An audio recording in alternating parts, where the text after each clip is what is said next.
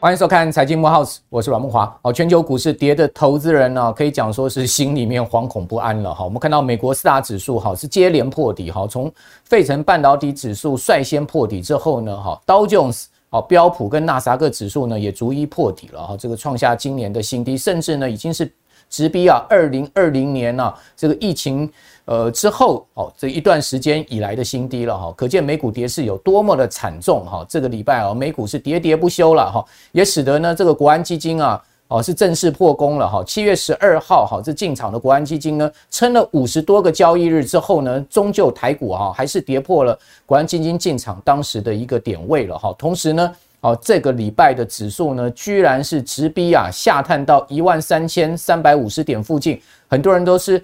看到手上的股票哈，不敢置信，说我的股票怎么赔这么多？好，这个股市怎么会是跌成这个样子？哈，很多投资人都在问这个问题，所以我们今天请到专家来帮大家解答。好，在这个艰难啊，而且呢是一个艰困的时刻上面，我们是不是可以用其他的角度，好，反向来思考？好，这个是不是一个价值买点的时候，还是在这个时候你还是得砍股票啊？还是得多留现金啊，这是一个艰困的问题哈。等一下我们来请教专家了。那在我们谈这个呃今天这个话题之前，我要跟各位报告，美股下跌的最主要原因呢，当然大家都知道，整个宏观经济在下行哈。同时我们可以看到，就是说战争的问题、疫病的问题、供应链的问题等等。好，这个过去两年来持续困扰这个全世界呃金融市场的问题仍然是尾大不掉。此外呢，联准会的鹰派呢啊似乎是完全没有松口的迹象哈，甚至是更鹰的一个状况哈。那十一月啊，联准会非常有可能再次升息三码，哇不得了哈！联准会今年以来是不断的三码三码的这样把利率拉高，哦，甚至呃这个十二月的议席会议还要再升两码，后面还有五码的空间呢。哦，那明年甚至利率已经上看到五趴了。哦，在这样状况之下呢，就业市场依然火爆，哇，这个真的是让联总会非常头痛，因为联总会就希望说失业率拉高，好，可以把经济啊这个箍荡下来，可以把这个通货膨胀箍荡下来，但是没能得到这样子一个称心如意的算盘啊。我们可以看到，呃，在本周公布出来的这个首请失业金的人数，哇，居然还在往下掉。你可以看到这条线，我看到。鲍尔看到这条线，可能脸上三条线了，因为他就是希望说这条线往上升，但没有想到这条线还是往下掉，代表什么呢？代表美国的就业市场现来现在依然是火爆啊，好热到不得了。上周输请失业金的人数呢，跌到五个月来的低点。好，美国劳工部发布的数据呢，哦显示是十九万三千人哦，比前一周还减了一万六千人。哦，同时呢，低于经济学家预测的二十一点五万人哦，这个低了很多了哈。好，那这个鲍尔现在达不到这个压呃压抑通膨啊，拉高失业率的情况之下，怎么办呢？哦，只好这个让美元走高了，是不是？所以你可以看到。好，在全世界各国货币啊，哈，一连串的是东倒西歪的情况之下，美元指数居然呢是已经晋升到一百一十四点，甚至已经有人看到一百二十点了。好，我听到汇银界啊这样子的看法，也让我很惊讶，说呢，美元指数很快会突破一百一十五点，甚至呢上看到一百二十点。那当然，这个对台币的压力非常的大哈。那事实上不是只有台币的压力大。美元大幅升值的情况之下，新兴市场倒成一片哈，外资大量的撤出这个新兴市场哦。那各国央行呢都用这个外汇存底呢去抗好这个呃外资的撤出，但是没用哈。比如说印度已经打了一千亿美金进去了，卢比还是破底哈，还是创新低。我们可以看到美国四大指数也是全倒哈，这个美国四大指数从道琼工业指数今年呢也几乎要跌入熊市了哈，纳斯达克指数跌掉了三十一趴之多哈。，S M P 五百指数跌到二十三趴，然后呢，费城半导体指数居然重挫了四成。好，这个真的是全世界的股市啊，不是只有呃新市场，包括美股都倒成一片。四大指数呢，今年以来啊，哦都已经跌到了两成了哈。道琼呢，在一月四号收盘高点下跌呢，跌到了百分之二十点九哈，正式是跌入了熊市，连道琼斯都跌入了熊市。那美国除了股市跌以外，美债的殖率还在大幅的飙高，连。十年期国债殖率，我们看到呢，很少见的，它居然是十五年来哈第一次看到了四趴的殖率，就是美国十年期国债殖率突破四趴，这可是都会让全世界资产重新要定锚的一件事情哈。那呃，虽然说突突破四趴之后呢，英国打鸡血啊，就呃英国政府进场去干预这个债市啊，而使得呢这个英债的殖率大幅下跌，使得美债殖率下去。不过市场认为说啊，哦，美债殖率从四趴啊，哦，这个往下掉啊，恐怕是一个短期的现象，不会是一个长期现象。债市有有可能还要再继续走空头哦，股市又空，债市又空。真的是一九四九年来最惨了哈！各位看到这张图，我看到这个呃，美国华尔街出了这个报告之后，我心里面也是毛毛的。他说呢，现在债市的一个空头是一九四九年以来最惨的一个情况，是有史以来全世界有史以来有债券以来的第三次大熊市哦。你可以看到这这个指数，它越往上升，代表说流动性越紧张。现在这个流动性是持续在紧张啊，好，这个 liquidity 的问题是越来越浮现了哈。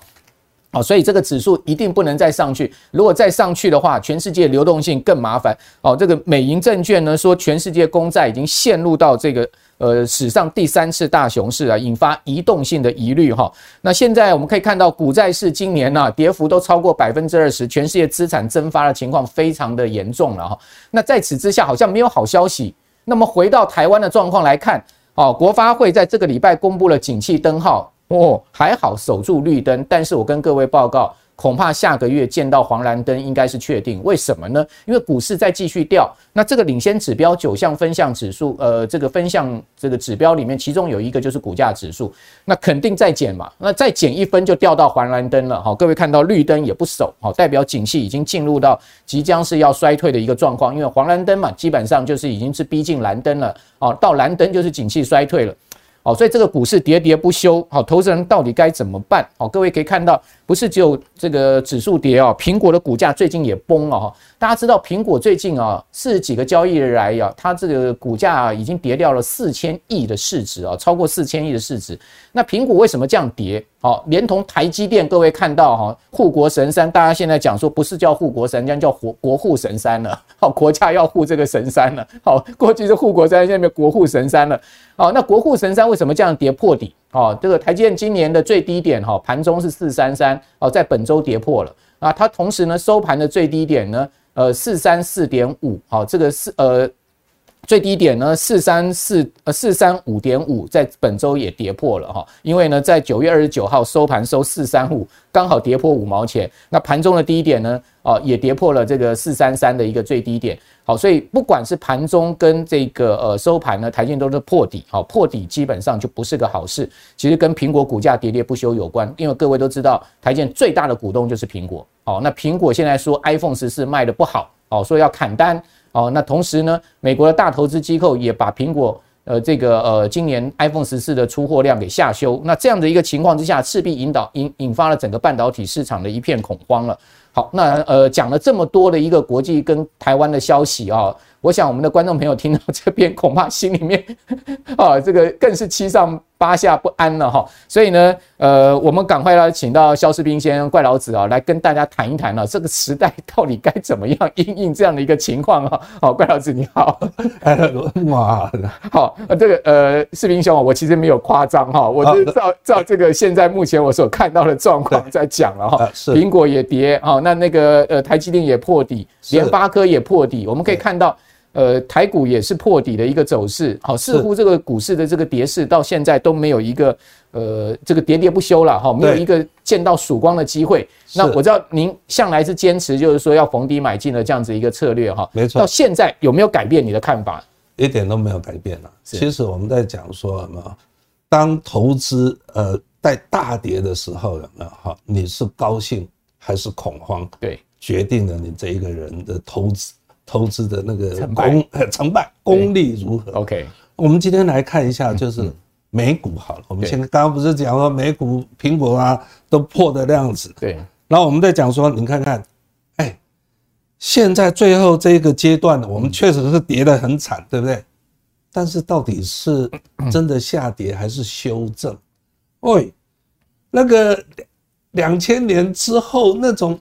高角度昂角的这样子上扬的时候有没有？你为什么不说它是超涨呢？对，其实我们来看整个趋趋势线来看有没有？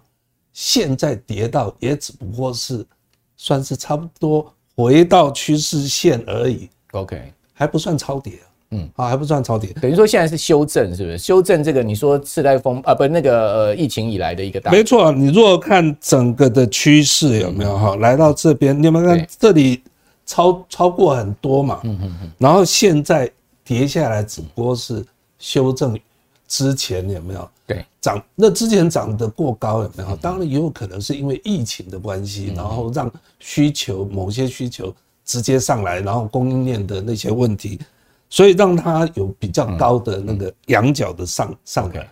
所以现在来说有没有哈？只不过是第一个算修正，第二个，我们今天来看，我为什么讲说第一档都是买进的好时机？呃，等一下我们还我还会讲说更好的时机啊，对，是投资债券型的 ETF。OK，那股票呢？其实我们在讲哈，我我常常讲说，你股票买股票真的会亏钱吗？嗯，你只要会买。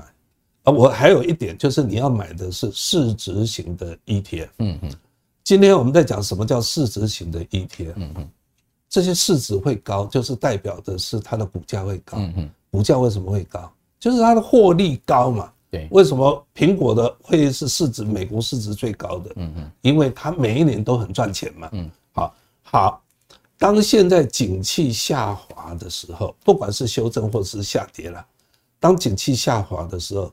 你持有，如果是你持有 S M P 五百，你还是持有 Apple、Amazon、Google 这些超级会赚钱的公司，嗯，也就是这些公司的竞争力没有下滑啊，对，那股价下跌了，你不买，你还等待什么时候？嗯，等到下一波景气起来的时候，嗯，赚钱的是不是还是就是这几家公司？嗯，所以我们重点是什么？我投资下去。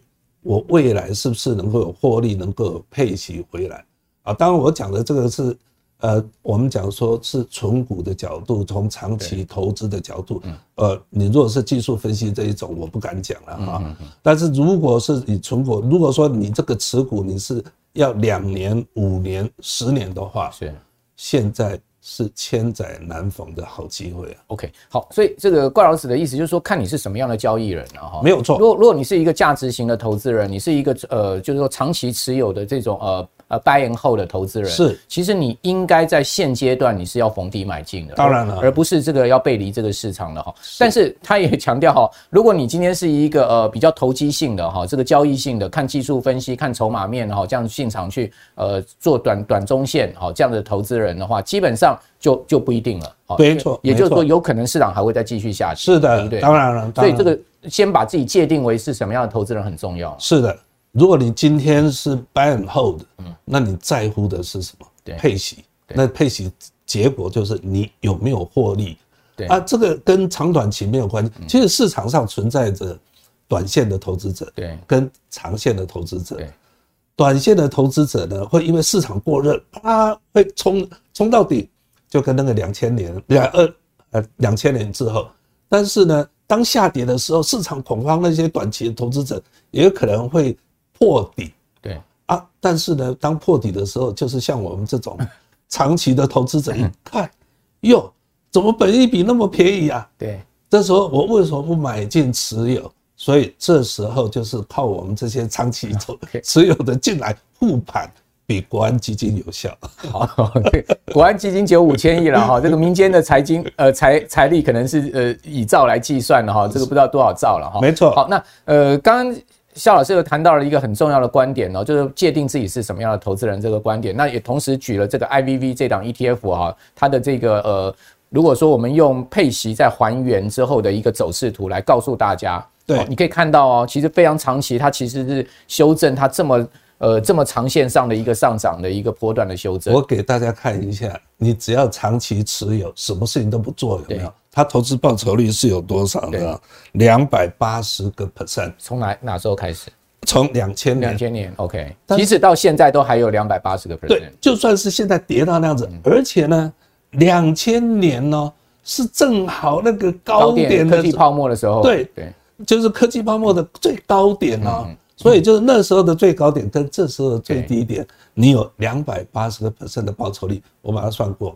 六点三的年化报酬率，OK，相当好，相当好啊！更何况你如果是在这个低点进的话，那就更棒。哇，那开玩笑，那你如果说在这个高点的时候 算出，对，也不是这样子。对对对，好，所以说，呃，我们现在就有两张图来比较哈。刚刚当大家可以看到这个这张图上面都跌很惨了哈。比如说，你可以看到 S M P 五百指数今年跌二十四趴，哦，那呃这个呃台台积电哦今年跌掉 四十六趴，哦，另外呢苹果股价呢也跌掉二十一趴。你当然看到这个，如果你是呃交易型的投资人，比较投机性的，你看到这个，你当然会很。觉得很恐慌哈，你觉得说哇，现在不能买股票。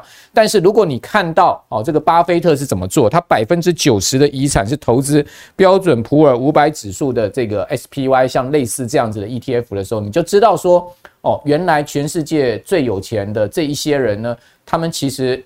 看到这种呃股灾呢，他们可能也是一笑置之，因为他们这一辈子也看太多了哈。那我们看长期哦，标准普尔五百指数的这个呃以指数来讲的报酬率哈，它十五年的平均报酬率最高是十八点九三趴，哦，最低呢是四点二四趴，也就是十五年来，如果你每一年 buy in 后 buy in 后，就像刚刚呃怪老子所讲的，你会发现其实你长期是不断的在。呃，创造财财富，累积你的你的这个呃资本的啊，但是短线上面你可能真的会紧张了哈，这个我们也都能理解。所以在这边要请教呃怪老子，就是说这种市值型的，您刚刚特别提到的这种 ETF 是啊，这个追踪全世界最大的这个指数，或者是说追踪全球的，其实是一个呃投资人长期 buy in 后很好的这个投资的工具，是不是？没有错啊，其实我们投资有没有？我常常讲，你要跟企业家一样了。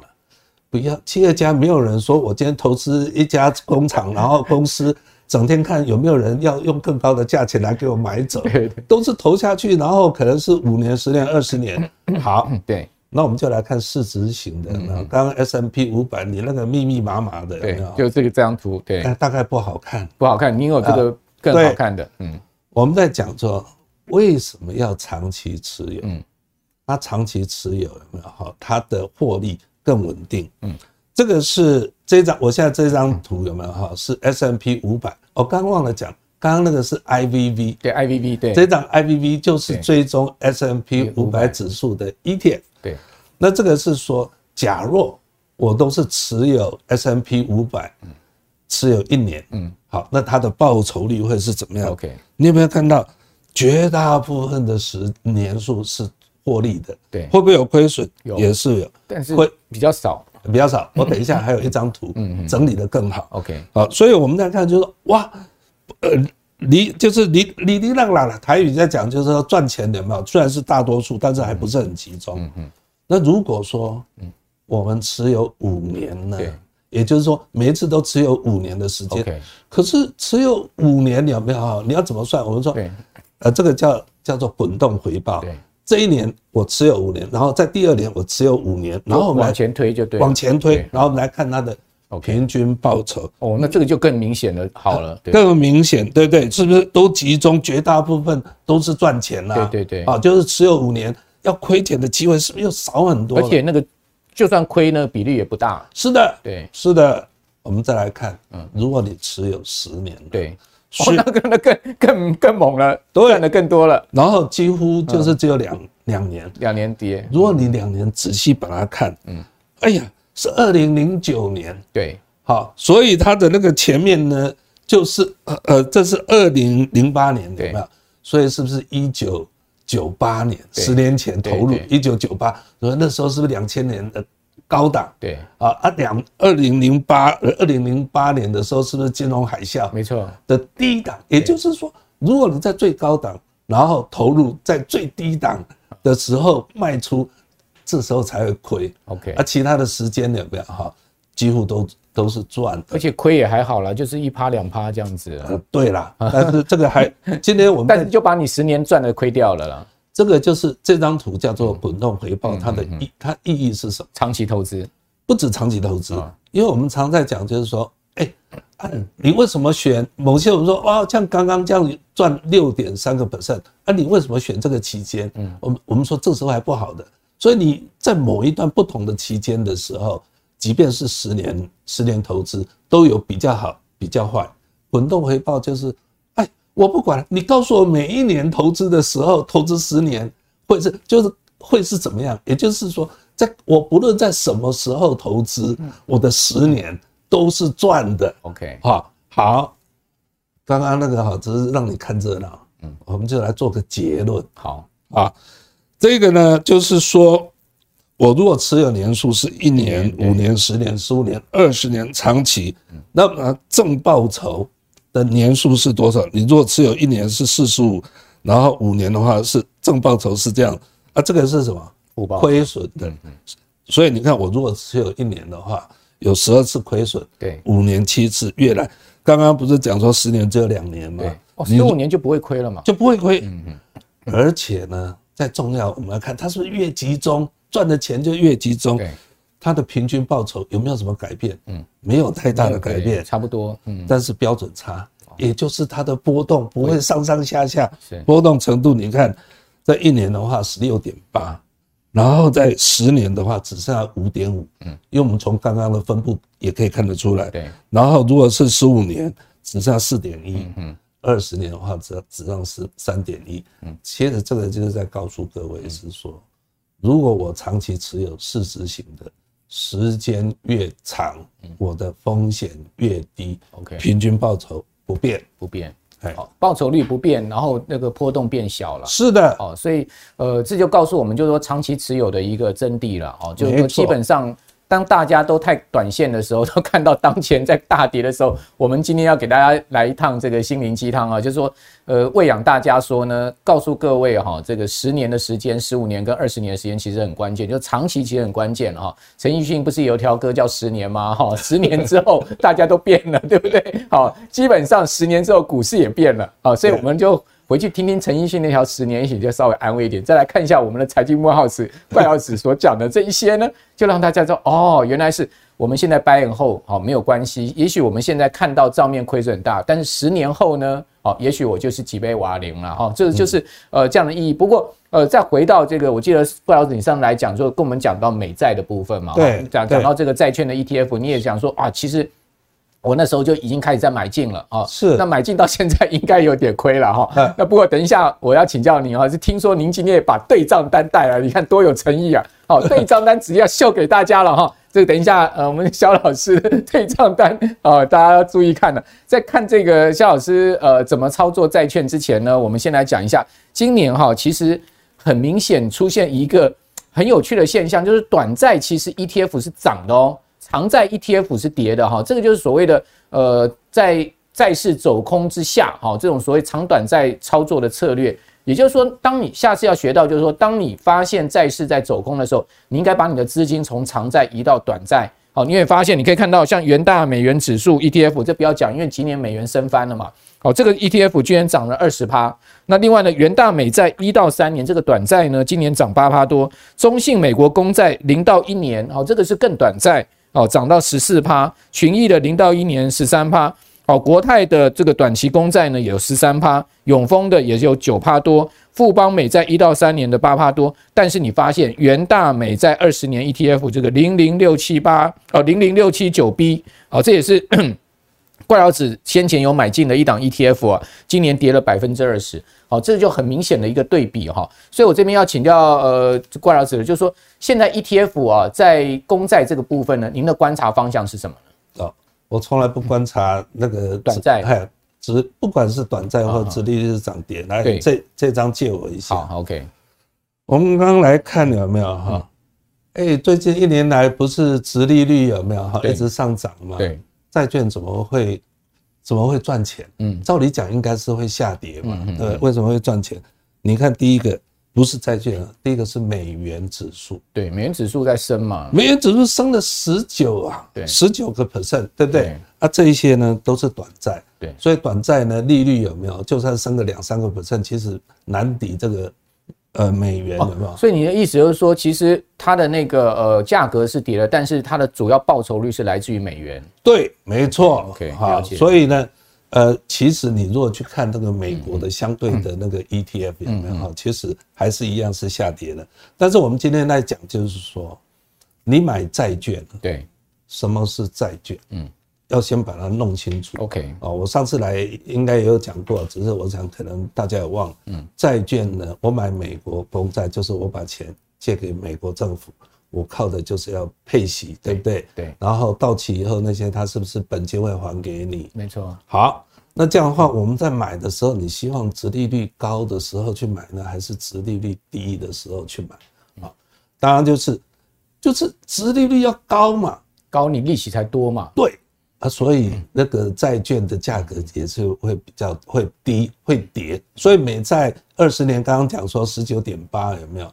这个是正常，但是我们在讲说，如果你过去买的跟我一样，嗯，我不知道会跌多少，我就先买，但是是部分的资金，对我。认为我应该是哈，可以再调调带走。我之前讲的，比如说未来不会再跌，但是未来再跌，你要怎么办？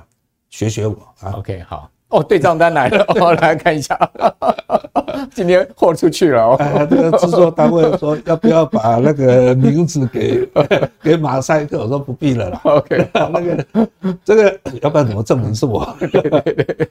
呃，我就在八月份啊，好。是在多少？呃，三十四块跟三十五块的时候，对，我买了五十张。哦，对，OK，力挺他了哈。啊，就也要做什么？摊平啊。对，哦，要买多，摊摊平效果才会大嘛。是好，那一样啊。我们现在讲说利率还在往上走，对不对？对。啊，你怎么那么笨啊？为什么不等那个？涨到底的时候有没有？对，应该就是债券会跌到底的时候，你再再来买嘛。对，千金难买早知道。对啊，谁知道哪是底啊？啊，如果不知道，那你何必？我从来不赌博的。对对，所以我喜欢的就是跌越深就买越多。嗯，那我在讲啊，说现在是千载难逢的好机会，就债券也是好机会，债券更好，债券更好。怎么说呢？我们在讲说公债有没有？呃，美元二十年期的公债现在的殖利率也有四个 percent 哦。OK，哦，就是 ETF 嘛，台湾的 ETF。对。呃，元大美在零零六七九 B，嗯，有四个 percent 的殖利率。嗯。然后如果说我们不要买公债，我们买公司债，也是投资等级的，嗯，BBB 的投资等级的公司债，嗯，现在有多少？六点一个 percent，这也有 ETF 吗？对不对？对，这也有 ETF，其实就是零零七二零 B 了。嗯，然后中信也有这样子的一个，中信投信也有这样子的一个 ETF。嗯，那我现在跟大家讲，嗯，六个 percent 二十年期，嗯，代表的意思是什么？哎，我们以前都在讲什么低利率啊，这这个低利率时代，好不容易现在有一个好像有定存，有没有啊？六个 percent 的定存，你还不存一样，而且呢，你可以跟银行订契约。对，哎，我这六个 percent 我要二十年哦。对对，所以只要你现在去买二十年期的 BBB 等级的公司债，相当于你能够获得的年利率十六个 percent，对，而且持续二十年都有。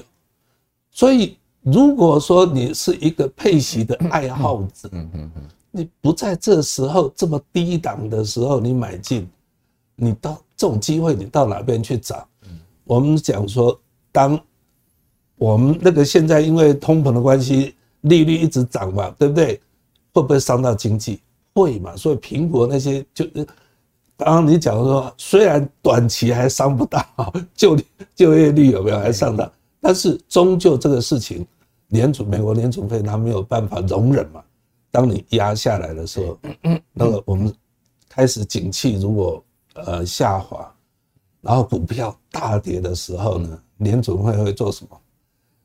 很快降息啊！对，又来了，升息有压力，对不对？因为会破坏经济，一经济一不好，就马上就会降息。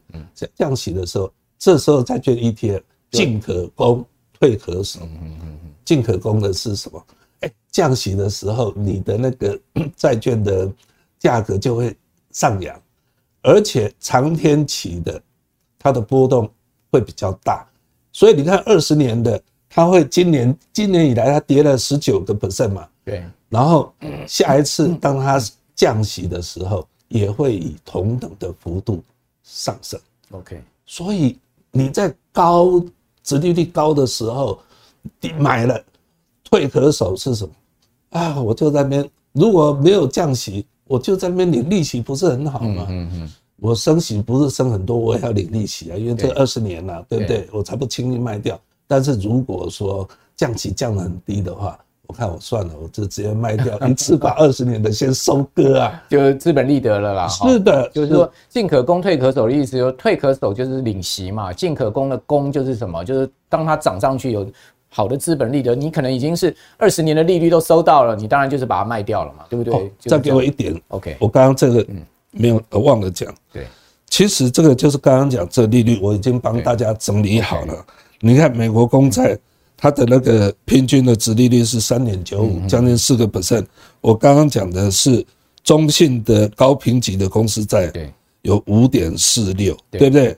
啊，投资等级有六点二六，就现到现在了。对，这是我昨天 OK 九月二十七号，九月二十七号它的那个结果。所以你看看有这么好的那个殖利率啊，然后这里是平均的修正存呃存续期间。那个是代表是说对殖利率的敏感度。OK，你可以把它想象成每殖利率每升一个 percent，它会降跌多少？会跌几个 percent。OK 啊，所以等于是说倍数了。对啊，这算是等于说是呃大概十年债左右啦，上下这样的一个存续期间了。哦，三年这里都有，你只要看它的这边是到期日。OK，所以你看都是二十年期的。好啊，只有这一个是中信的零到五年。它的到期平均到期日是一点八八年。好，呃，这个我不建议哦。最后那个我并不建议，比较短暂。对对，其他的其实都不是不错。OK，好，那这边要请教呃怪老师，就是说那股债配置这个道理还可以适用？事实上，其实你刚刚讲说，even 就是说这个呃零零六七九 B 啊哈，这档 ETF 今年跌十九趴，但是 S M P 五百指数跌二十三趴，事实上它还是相对比这个呃。股指跌幅小嘛，对不对？对，哦，所以说股债配置，大家觉得，哎，说今年股债同跌，那股债配置这件事情还可以做吗？还是一个呃，必须要必可以可以确认是一个道理吗？当然了，就是我们讲说股债配置有没有？对，它并不是说股涨再跌，对，一定跌，嗯啊，股跌债一定涨，不一定是完全，哎，如果是完全呢，是叫完全负相关，那。但是我们讲说股债呢，其实它是有负零点三左右的负相关，也就是绝大部分的时间它都是一涨一跌。嗯，但是呢，也有一些时候是齐涨或齐跌。OK，大家只看到齐跌的时候就说股债没有用，齐涨的时候大家 就很爽，都都不讲了，对不对？今天我们来看哈，这个是蓝色的是股，红色的是债。你有没有看到，在这个期间有没有？这个是二零零九年的时候，股那个股票是跌的时候，债就涨，对不对？绝大部分你看这个有交叉的都是好。我们今天再来看这个二零这个二零二一年去年的时候，股票不是涨很多吗？债券是不是涨？是不是下跌？对不对？那只有在这么一小部分是什么起跌嘛？对，那这个是可能不好看了。嗯嗯，我们有个很清柱状图就很清楚了。对啊，柱状图就很清楚了。您看这个起涨起跌有没有？啊，这些起涨，你也不讲说你就没有用了。你看这些起涨，真正起跌是什么？就只有这两个时间。然后你在这时候你再挑说哦，这个股债配置没有用，嗯，那那是不对的了。所以现在。其实股债有没有哈双跌？嗯，我在讲说跌了就是买进的好时机。OK，另外一个我怎么知道什么时候买，什么时候卖？对，很简单的一个道理，你只要只做好所谓的债平衡。嗯，什么叫做债平衡？就是我本来股债是五五，那经过了一段期间，当股票涨得比较多，债券呃没有涨那么多的时候呢？那你就应该把，因为这样五五是不是就失衡了？对，所以你就要卖掉一些涨比较多的，来补涨的比较少的那一些。OK OK。所以呢，你就会很自然，像在去年股市不是涨很多的时候，你就应该卖掉，你就卖掉一些，然后去买那个债券。OK。哦，所以这样子的循环，等到债券高高的时候呢，一样做，一样再一样做法再买股票。所以股债配置有没有？OK，这个是 always 有效的。OK，好，所以这个 不要起涨的时候大家都掂掂哈，然后呢，就现在起跌就出来 complain 说啊，这个股债机制失灵哈，事实上不是这样子。刚刚那张柱状图就是非常清楚啊，大家可以看到，事实上股债起涨的这个呃年份还真的蛮多的哦。对，起跌其实不多啊，这个起涨还蛮多的。那当然也有这个股涨再跌的一个情况哈，这又是所谓的跷跷板平衡机制出现。那最后要请教您，就是说在 ETF 上面，大家会讨论另外一个重点，叫做这个比较专业一点，叫做收益平准金的一个机制，对不对？是是。那那呃，我们是不是选 ETF 都要选这种有收益平准金机制的 ETF 呢？还是说无无所谓呢？您觉得？其实没有那么重要了。嗯嗯。收益平准金有没有？对哈。我做了一张图，蛮有趣的。Okay, 好啊，就是我叫做重要的结论是什么？嗯。啊，要吃便当哈，你你要自己带啊，不要来这边抢我，跟我分啊。这意思是什么？对，就是说基 ETF 就是基金，对 吧？ETF 是只是它只是上市买卖的基金。我们讲说配息，不管是股票哈或者债券，我们配息到了累积到了一定期间的时候，配息就会越来越多。没错，对。但是呢。基金它跟股票的配息不大一样，差别在哪里？嗯，个股呢的股数，除非你增资，嗯，否则它不会增加，对不对？对，就是维持那么多了，要分的人就不会改变。但是，呃，这那个基金呢，它是有人那个买进，有人赎回，嗯，所以它的受益人呢，其实是每一天都在变动。是，所以如果说，哎。我已经是 全部呃有很就就是说我已经累积了一部分的配息，然后呢，我要配息之后呢，我之前我就买进，哇，我是不是也能够跟之前我是不是也能够分之前的那些配息？当然了啊啊，你没有贡献，你来分我的，对不对？所以呃，通常如果增加比例不多，有没有哈？不会有什么影响。其实这个就是那个国泰啊，就是一开始为什么会有平准金机机制？国泰八七八那个是当时因为它配息成长人数很多嘛，大家要冲进去啦。哇，大家觉得说一宣布十趴就冲进去，对，一宣布十趴就冲进去，结果呢是变成后来的人呢把前面的配息稀释了，稀释掉了，所以变成说啊怎么那么低啊？是不是人就要开始跑走？所以。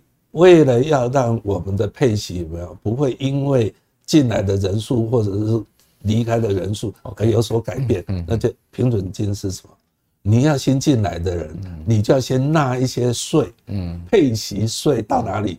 平准金里面。OK，所以我这里就是说，这个是指每一已经原有的，这是本来呃在的人，然后他有多少单位的配息，那你现在新进的人，对。你就要缴同等比例的配息，嗯，放到平准金里面，OK。所以这个造成是什么？我要投入的本金是不是就变少？对，所以基金有没有哈？就是你的本金就我我觉得这这档配息很好，我要投入，可是我的投入本金呢没有那么多，因为为什么？我为了将来要领回来，要跟过去的人是一致的。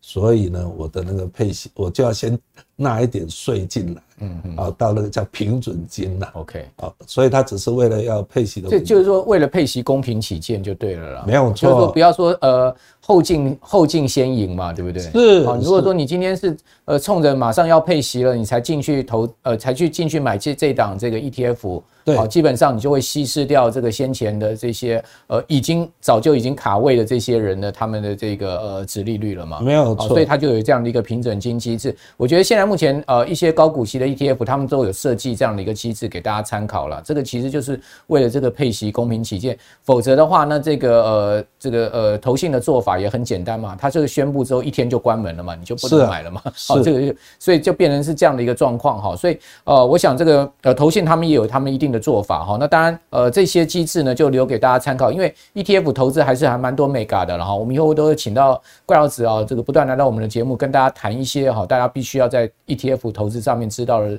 这些知识哈。同时呢，呃这个大家还是要记得哦，就是说在呃市场情况不好。呃的情况之下，我们还是要安定我们自己的心神了哈，就是说长远看了哈，才是真正这个投资之道。